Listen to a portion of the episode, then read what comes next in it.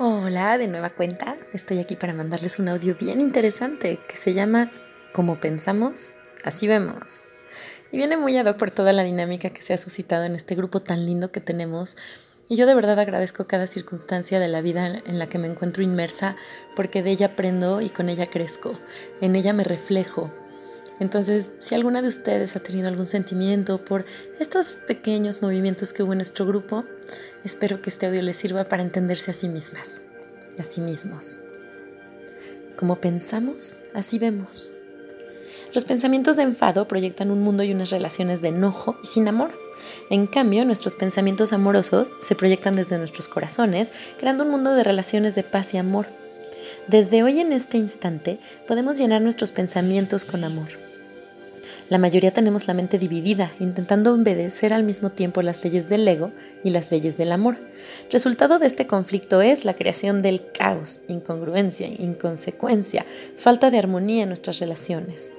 Con mentes divididas nos engañamos e intentamos engañar a los demás. La autodecepción de la mente dividida nos hace sentir culpables y no seremos amables con nosotros ni con la otra persona. Una verdadera relación con amor es un enemigo del ego. El miedo y la culpa fortalecen al ego. Otra forma del caos mental es tener muchos objetivos. Como se obstaculizan por falta de tiempo, aparece la confusión y la desesperación. El amor y la amistad son siempre incondicionales. Cuando seguimos al maestro interior vivimos el presente, el aquí, el ahora. Es un momento sin tiempo en que no existe culpa ni miedo. Cuando el amor es puro no juzgamos a los demás, ni menos a nosotros mismos.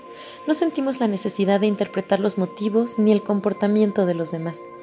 No tenemos que buscar defectos ni dividir a la gente en categorías. Cuando nuestras mentes están sanas y no divididas llenas de amor, encontramos la armonía en todo lo que hacemos. No sentimos conflictos entre lo que sentimos, pensamos, decimos y hacemos.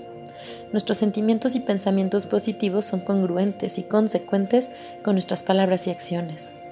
Nuestras relaciones son amorosas, armoniosas y nuestro amor se expande al mundo exterior. Para curar la mente dividida existen tres afirmaciones positivas.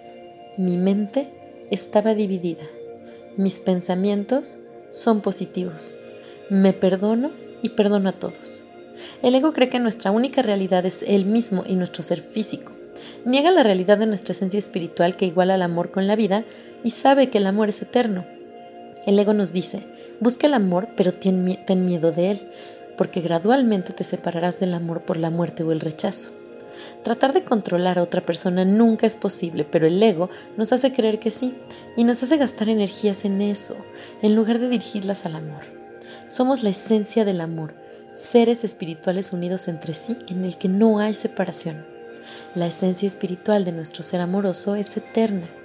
Cuando vemos la esencia espiritual en los demás, creamos relaciones humanas positivas en las que no existe el miedo a la separación y a la muerte. El amor no cree en la separación, el ego sí.